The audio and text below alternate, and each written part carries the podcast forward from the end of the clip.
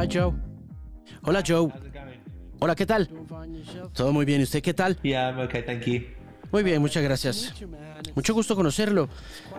Es un gran placer, en verdad. Gracias. Lo mismo para mí. ¿Cómo va todo? Cuénteme un poquito sobre este nuevo álbum.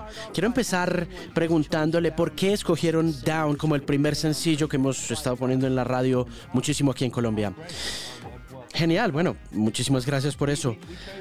Lo escogimos simplemente como que fue una de las primeras cosas que hicimos para este disco y apenas lo hicimos nos sentimos muy emocionados por la canción. Nos gustó la energía de la canción y, y estábamos muy contentos con el resultado. Habíamos sido muy fans de este tipo de más o menos como esta música llena de energía, de punk y de disco como Liquid Liquid cosas como de esa naturaleza, pero la música de Hot Chip es un poquito más sintética. Eh, hay muchos más sintetizadores, así que tiene un poquito de sintetizadores, pero básicamente se siente un poquito más como una canción de punk y de disco. Y nos parecía que era algo fresco, como un momento refrescante del grupo. Y estábamos muy contentos con esa canción, así que em, como que era un ejemplo de lo que es el disco en todos los sentidos. Y nos emocionaba muchísimo que fuera la primera cosa que escuchara el público. Y fue bastante emocionante también usar un sample de la banda Universal Togetherness. Y desde entonces nos hemos vuelto muy amigos con el creador de- del, del grupo. De hecho, estuvo con nosotros en Chicago y cantó con nosotros. Es simplemente algo que ha funcionado muy bien. Samples. um, you- ¿Cómo encuentra usted los samples? ¿Cómo los halla? Bueno, em, encontré ese. Estaba buscando discos en San Francisco hace como cinco o seis años. Y también se están reeditando un montón de discos a través de un sello discográfico llamado Número. Y música como escondida de soul, de disco, de RB, de muchas otras cosas. Y pues este sello discográfico Número es algo que a mí me gusta mucho. Y me encontré con esta canción que tenía esta gran energía y tanto soul. Y me gustó este pedacito y me pareció que era un buen gancho, que era un pedacito chévere que se podía coger de ahí y crear una canción nueva y que podía darle a uno un gancho muy especial a una nueva canción. Así que arrancamos ese sample de ahí. Are there any more samples in the album? ¿Hay más samples en este disco? Um, no, I don't think there are. No, no, creo que no, creo que ya no hay, no, no hay. No es algo que hagamos con mucha frecuencia, pero pues usualmente como que utilizamos un pedazo u otro pedazo de una canción. En, el- en los últimos álbumes es- hemos hecho eso. A veces, pues porque obviamente la banda lleva tanto tiempo andando, a veces es bueno simplemente coger un pedazo de, de otra canción de otro artista para que no dependa todo el tiempo pues de nosotros dos de Alexis y de mí. Eh, entonces pues por lo general eso es lo que sucede that is such an interesting take esa es una mirada bien interesante del sampling porque se ha vuelto ya como un estándar como una norma antes solía ser ilegal y solía estar tan equivocado y, y de repente se ha vuelto como la norma, como eh, eso es lo que se hace, se samplea, pero aquí están ustedes produciendo cosas innovadoras. Muchísimas gracias. Eh, si uno, por ejemplo, usted que tiene ahí atrás eh, eh, ese afiche de Daft Punk, esa portada de ese disco que no tiene tantos samples, pero si uno se pone a mirar las canciones que están en el segundo disco de Daft Punk se da cuenta que hay muchos samples. Pero ellos hicieron sampling de una manera muy innovadora, ¿no? Y en aquel momento ese cuento de coger canciones de otros artistas y volverlos una nueva canción como lo hizo Daft Punk, creo que se vuelve respetado. Eh, durante mucho tiempo fue vituperado el hecho de utilizar canciones de otras personas. eh, pero con Daft Punk cambió. Um, talk to me about Eleanor. Hábleme de Eleanor. Sí, eh, bien, em, esa canción apareció porque yo estaba eh, descansando en vacaciones en una zona de Inglaterra que se llama Cornwall, que es un lugar como para pescar, es como un lugar costero del Reino Unido con mi familia. Y me encontré con este pedacito de esta canción y mm, un par de líneas de esa canción y me traje esta canción de regreso al estudio y la canté y la interpreté con el resto del grupo. Y entonces fue apareciendo la canción de esta manera increíble y rápida también. Alexis escribió las partes del verso, las palabras de los coros. Escribimos esta canción en un día sin que tuviéramos que sacar muchas cosas asombrosas o fantásticas. Simplemente fuimos poniendo capas de bajos y de instrumentos, de teclados, de batería. Es uno de esos momentos bonitos en el estudio donde todo fluye muy bien. No tuvimos ningún problema con esa canción. Y, y fue muy difícil de superar porque hay otras canciones que son muy difíciles de crear, ¿no? Hay canciones cuyas génesis son difíciles, pero esta fluyó en un día y luego de eso simplemente hicimos un par de pistas adicionales y tuvimos a Igor Cavalera de Sepultura tocar la batería en esta canción. Y wow, no le puedo creer, ¿usted es amigo de Igor Cavalera? Sí, wow.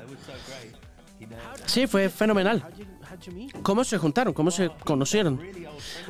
Pues eh, a Igor Cavalera lo conocemos de hace mucho tiempo. De hecho, de cuando vivía en Sao Paulo, cuando vivía con su esposa Laima y se volvieron amigos de nosotros. La primera vez que fuimos a Brasil, él nos llevó, nos dio vueltas por todo Brasil. Él ya se había vuelto muy amigo de James Murphy y de los muchachos de LCD Sound System y nos pusimos en contacto desde entonces. Él se reubicó en el Reino Unido y vive muy cerca de donde vivo yo en realidad. Empezamos a trabajar juntos en el estudio con mucha frecuencia, hemos hecho juntos música y ese día estábamos trabajando en las canciones de este nuevo disco y le preguntamos que si quería tocar unas cuantas baterías para este disco y en dos tomas hizo dos tomas para Eleanor. Hay un par de canciones que usted menciona en varias entrevistas que ha hecho eh, alrededor de la promoción de este disco que parecen que despegan hacia otra dirección diferente a lo que han hecho ustedes antes. Una de ellas es Freak Out Release, que es la canción que le da título al álbum. Y me gustaría que me contara un poquito cuáles fueron los pasos de hacer esta canción y llevarla a otra dirección a la que no estaban acostumbrados en Hot Chip. Yo sé que el punteo de la canción que forma como que fundamenta la canción completa. Estaba tratando de describir como una canción de techno, como una especie de beat de techno, algo en la cabeza como algo que sonara como malvado y amenazante, como esta grabación de techno de Detroit. Y la idea era eh, empezar muy despacio, pequeño y que vaya explotando y mm, hacia un coro mucho más feroz, un poco más bravo. De la misma manera que pasó con Seven Nation Army de los White Stripes o, canciones como de Nirvana o de los Pixies que comienzan despacio y ya se van agrandando, ¿no? Me pareció que podía ser una cosa emocionante y divertida de hacer en tarima sobre todo.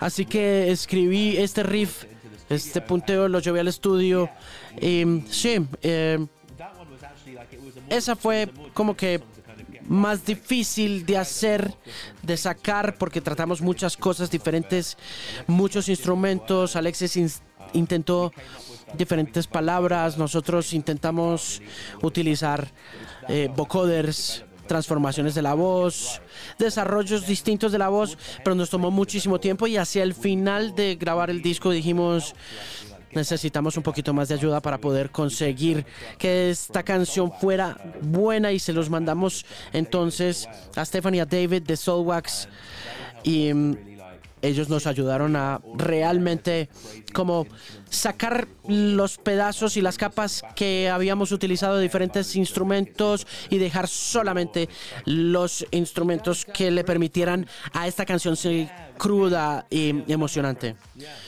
Ustedes tienen muy buenos amigos. Es increíble. Usted acaba de mencionar a Sepultura, a Soulwax, es amigo de LCD Sound System. Es increíble.